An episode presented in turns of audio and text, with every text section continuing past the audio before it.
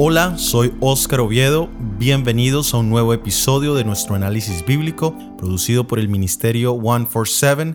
Pueden encontrar el vínculo al estudio completo en la descripción. Hola, soy Óscar Acevedo. Recuerda que puedes escucharnos en iTunes, Spotify, Google Podcast y en YouTube. Suscríbete y activa las notificaciones para que estés informado de todo nuestro contenido. El tema para nuestro episodio de hoy es urgencia en avanzar en el reino. Cuando hablamos del concepto urgencia en el avanzar en el reino, surge la pregunta ¿cuánto tiempo más vamos a esperar la venida de nuestro Señor Jesucristo? Y aunque no podemos tener una respuesta específica a esta pregunta, deberíamos tener un sentimiento de urgencia, no de conformismo.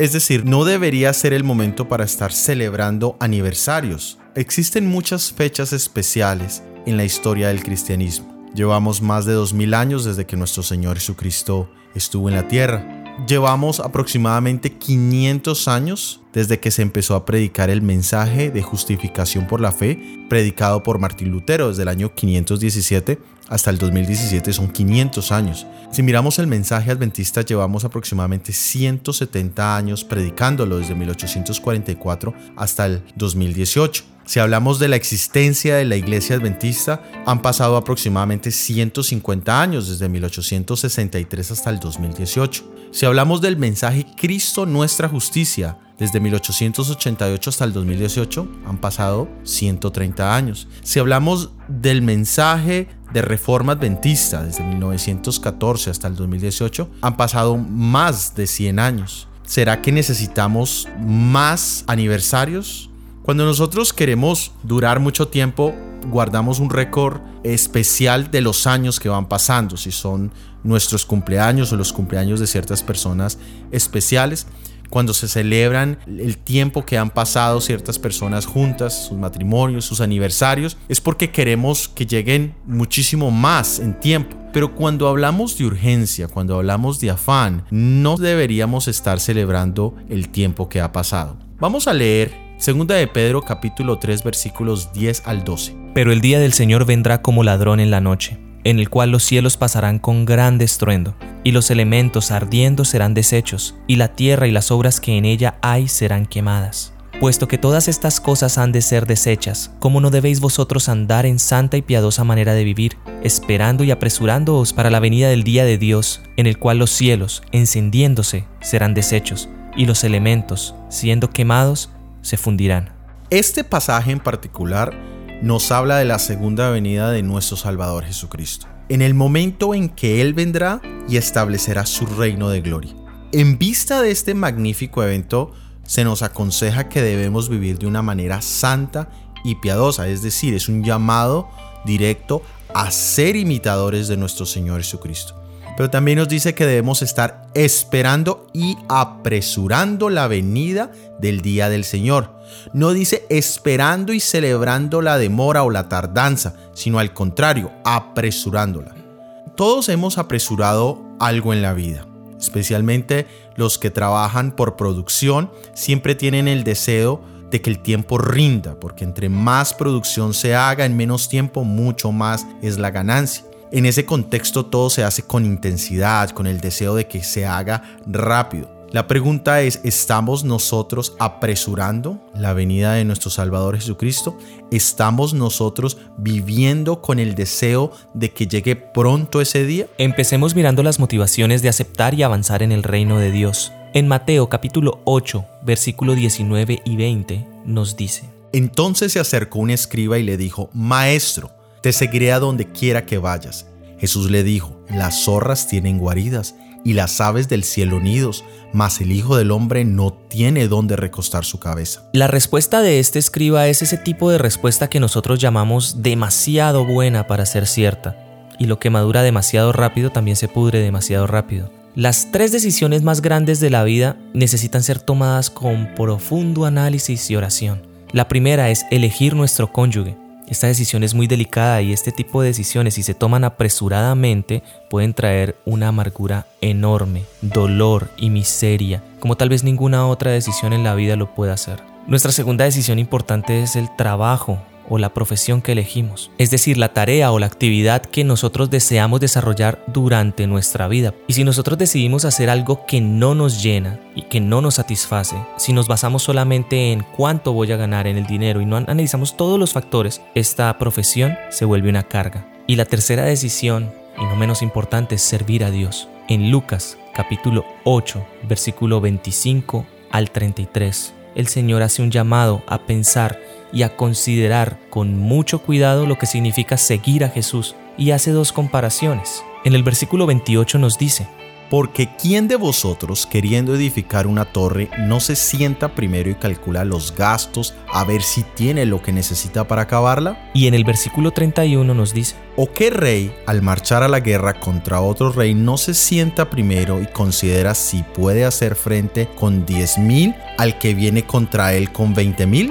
Volvamos a la respuesta que Dios le escriba. Este hombre está ofreciendo seguir a Jesús a donde quiera que Jesús vaya. Y por la respuesta de Jesús podemos considerar que él no había hecho un análisis, no había estudiado, no había considerado cuidadosamente lo que él estaba diciendo.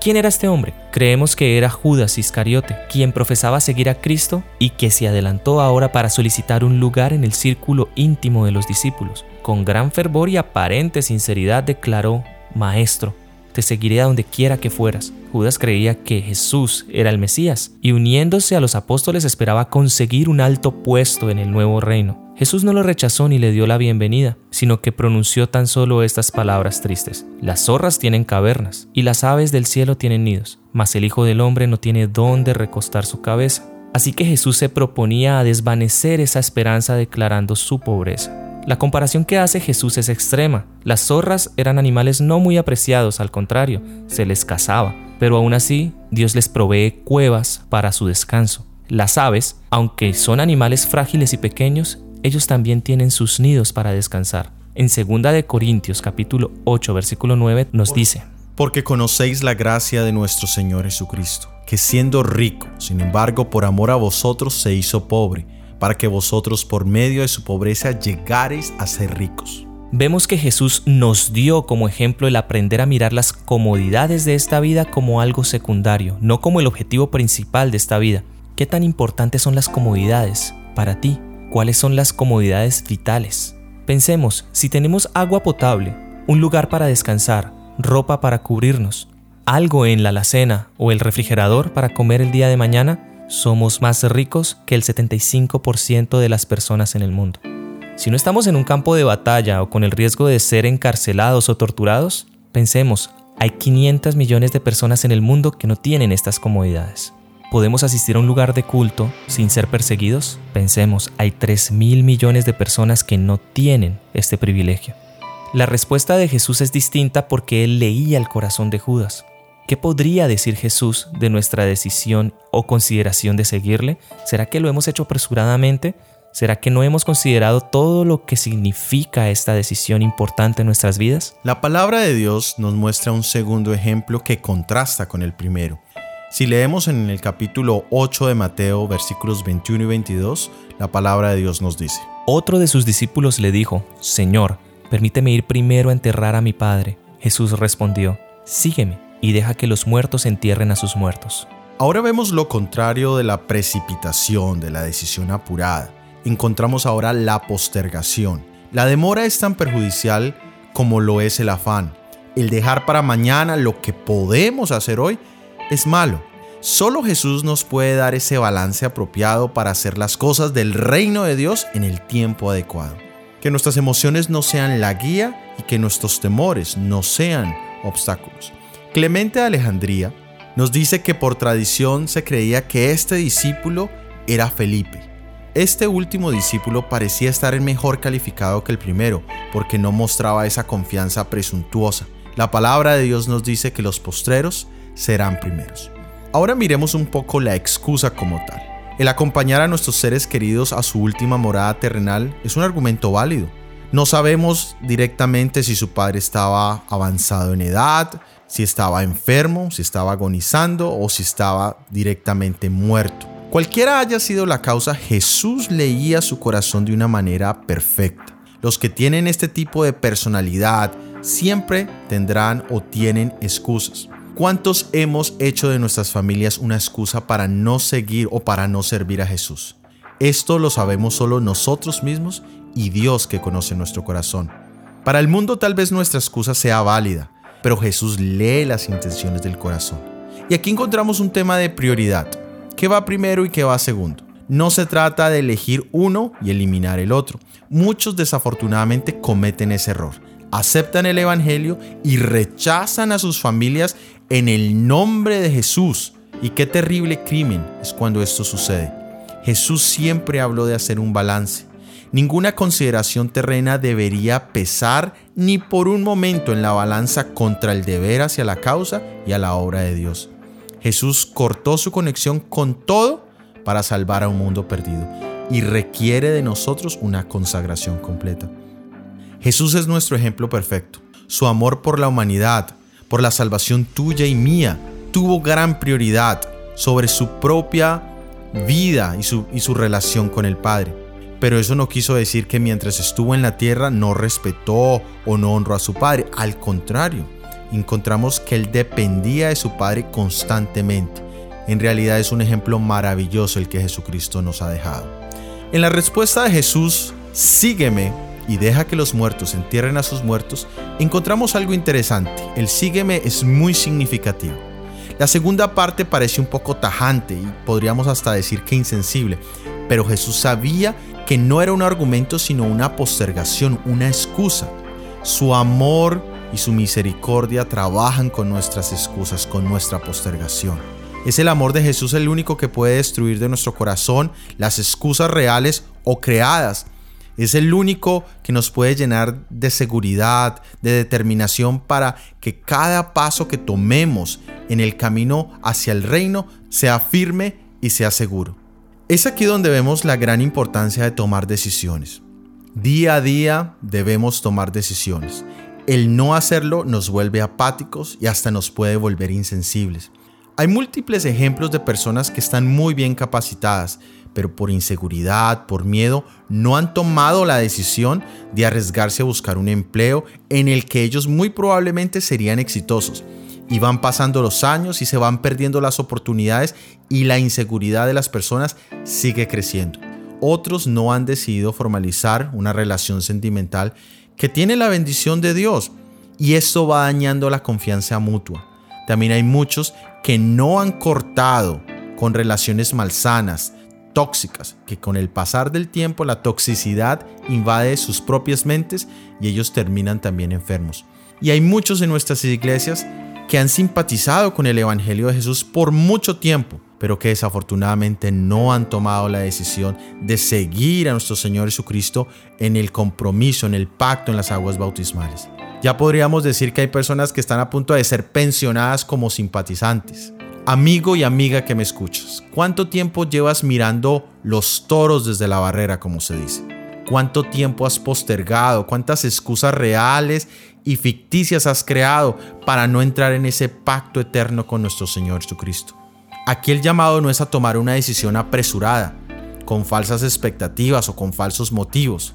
Aquí el llamado es a tomar una decisión. Si hay un vicio, si hay algo que me impide acercarme a Jesús, si yo debo romper con alguna relación, si debo de pronto aclarar alguna duda o si tengo alguna pregunta, es el momento de tomar la decisión de llevar esto a Jesús en este momento. Hay gran urgencia en que todos avancemos en el reino de Dios porque Jesús nos está esperando. Miremos otro ejemplo. En Lucas capítulo 9 versículo 61 nos dice, Entonces otro dijo, Señor, te seguiré, pero déjame que me despida primero de los que están en mi casa. Este discípulo pone su decisión bajo una condición. Te seguiré, pero... Y ese pero es lo que nos lleva a analizar este ejemplo. En este caso, el pero es el tema familiar y esto es lo que se convierte en la excusa y Jesús lo sabía. Veamos lo que Jesús le contesta en Lucas capítulo 9 versículo 62. Jesús contestó, Ninguno que pone su mano en el arado y mira hacia atrás es apto para el reino de Dios. Esta mirada hacia atrás nos lleva a pensar en el caso de la esposa de Lot, que cuando miró hacia atrás mostró que su corazón no estaba realmente comprometido y tuvo una consecuencia. ¿Cuántos hablamos con nostalgia recordaron que fueron mejores los tiempos pasados? Esto no es sabio. En Eclesiastés capítulo 7, versículo 10 nos dice, Nunca digas, ¿cuál es la causa de que los tiempos pasados fueron mejores que estos? Porque nunca de esto preguntarás con sabiduría. Entonces vemos que lo mejor siempre estará en el futuro. La venida de Jesús está en el futuro. En 2 de Timoteo, capítulo 2, versículo 4 nos dice, Ninguno que milita se enreda en los negocios de la vida, a fin de agradar al que lo tomó por soldado. Y volvemos a hablar de prioridades. Si yo soy un seguidor de Jesús, los negocios de la vida no deben ser mi prioridad, porque esto me puede distraer de mi objetivo, como el soldado que está en la milicia, debemos estar concentrados en nuestro objetivo. No debe haber ningún tema en nuestra vida que nos distraiga de nuestra prioridad, que es la vida eterna. A cada uno de los que lleguen a participar de la gracia del Señor, el Señor indica una obra que ha de hacer en favor de los demás. Individualmente debemos levantarnos y decir, heme aquí, envíame a mí, sea que uno sirva como ministro de la palabra o como médico o como negociante o agricultor, profesional o mecánico, las responsabilidades descansan sobre cada uno de nosotros. Nuestra obra es revelar a los demás el Evangelio de su salvación. Cada empresa en la cual nos dediquemos cada ambiente, cada profesión, esto debe ser un medio hacia este fin. Ahora hablemos de los que ya hemos tomado la decisión de seguirle, de obedecerle, los que ya hemos hecho ese pacto con Dios, asumiendo que nuestra urgencia en tomar esa decisión a Jesús ya la hemos hecho y tenemos el deseo de estar a los pies de Jesús y en su ministerio. Vamos a leer en el Evangelio de San Juan, el capítulo 21, los versículos 15 hasta el 17. Cuando terminaron de comer, Jesús preguntó a Simón Pedro, Simón, hijo de Juan, ¿me amas más que estos? Él respondió, Sí, Señor, tú sabes que te amo. Jesús le dijo, Apacienta mis corderos. Volvió Jesús a preguntarle, Simón, hijo de Juan, ¿me amas? Pedro respondió, Sí, Señor, tú sabes que te amo. Le dijo, Apacienta mis ovejas. Le preguntó por tercera vez, ¿me amas? Y respondió, Señor, tú sabes todas estas cosas, tú sabes que te amo. Jesús le dijo, apacienta mis ovejas. Muy bien, nosotros sabemos que Pedro era impetuoso. Tal vez podríamos hacer una comparación con Judas, el primer ejemplo que tomamos. Pedro solía hablar sin pensar, aunque era sincero, era honesto en su corazón, y Jesús le advirtió muchas veces de sus debilidades, pero en particular hacia el final del ministerio del Señor Jesucristo, Pedro decidió rechazar esas advertencias.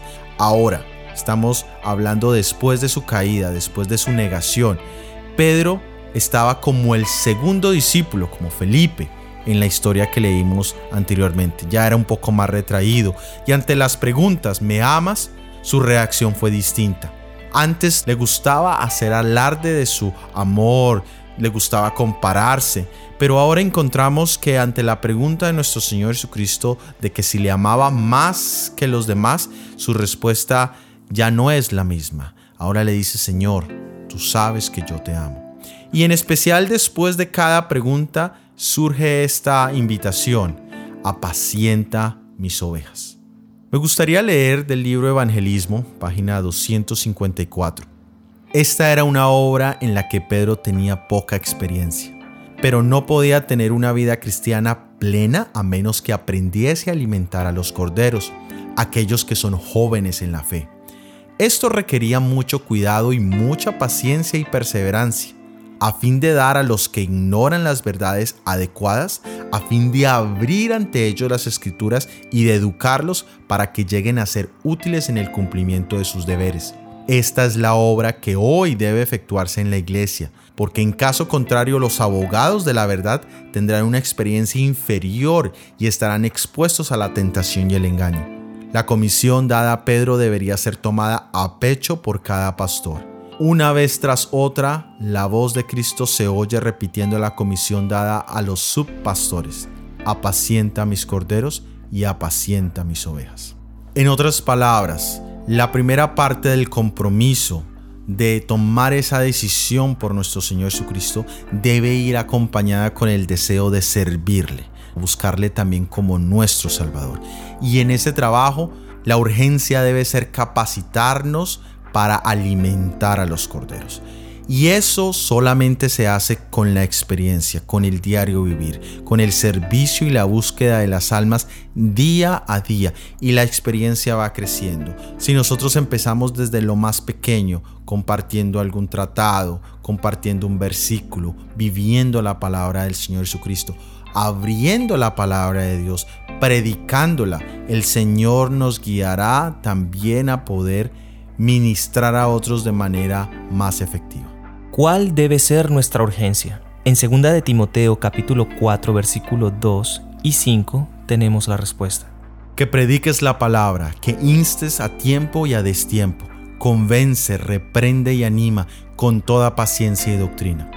Pero tú, sé sereno en todo, soporta las aflicciones, haz la obra del Evangelio, cumple tu ministerio. Y después de leer esto tenemos varias preguntas. Primero, ¿cómo va nuestra predicación? Segundo, ¿por cuántas almas estamos orando? Tercero, ¿a cuántas personas le hablamos del Evangelio semanalmente, mensualmente, anualmente? Si lo comparamos con las compañías de hoy en día, las más prósperas, estas tienen grandes metas de vender, tiene grandes logros por alcanzar. Sin eso, no estarían donde están ahora mismo. Sin metas en nuestra obra de compartir el Evangelio, nunca llegaremos a ningún lado. Propongámonos metas, luego evaluémosla y miremos qué falta o qué se puede mejorar. Para predicar la palabra de Dios debemos conocer la palabra de Dios para que esta misma palabra sea la que moldee nuestro carácter por medio de nuestro Señor Jesucristo, para que no sean las palabras de nosotros las que hablen al momento de compartir acerca de Cristo, sino las palabras de nuestro Señor Jesucristo a través de nosotros. En Primera de Corintios, capítulo 2, versículos de 2 al 5, nos dice: Pues nada me propuse saber entre vosotros excepto a Cristo y a este crucificado. Y estuve entre vosotros con debilidad y con temor y mucho temblor. Y ni mi mensaje ni mi predicación fueron con palabras persuasivas de sabiduría, sino con demostración del Espíritu y de poder, para que vuestra fe no descanse en la sabiduría de hombres, sino en el poder de Dios. Lo que nos quiere decir el apóstol Pablo cuando nos dice que prediquemos en tiempo y fuera de tiempo es que adaptemos nuestra predicación, acomodemos nuestra estrategia, miremos en qué momento y espacio podemos predicar.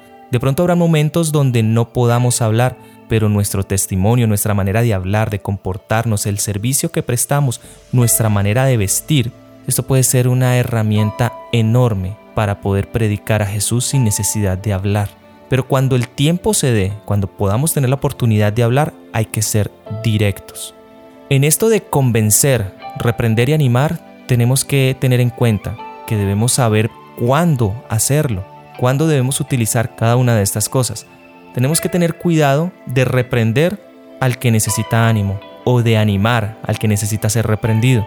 Aquí es donde no podemos confiar en nuestra propia sabiduría ni en nuestros instintos. Tenemos que ser guiados por Dios es importante mantenernos en oración, lectura de la palabra a la hora de testificar a los demás.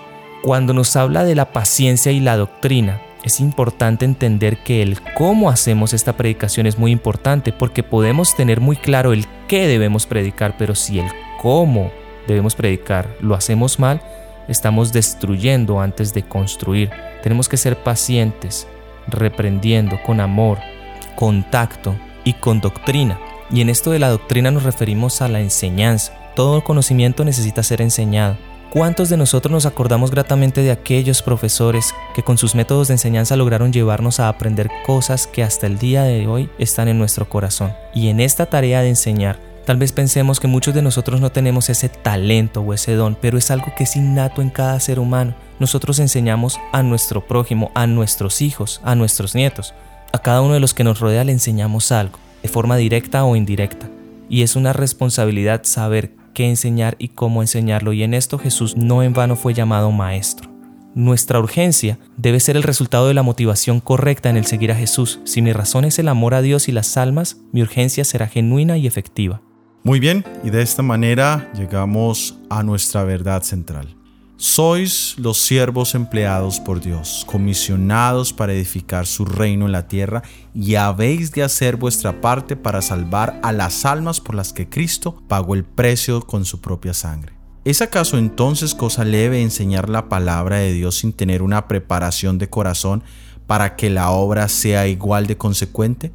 Muchos de los que emprenden la enseñanza de una clase sienten poco interés en ella y por sus esfuerzos no consagrados malogran la obra sagrada. Que Dios nos ayude para que en nuestro sentimiento de urgencia nos preparemos personalmente y nos preparemos para servir en el reino de Dios viendo la importancia de la obra a la cual hemos sido llamados cada uno de nosotros. Hemos llegado al final de este episodio de análisis bíblico. Para nuestra próxima semana tendremos el análisis bíblico desde Juan, el reino se ha acercado. Si ha sido de bendición, por favor compártelo con al menos una persona. Déjanos tus opiniones en los comentarios. Que Dios te bendiga. Amén.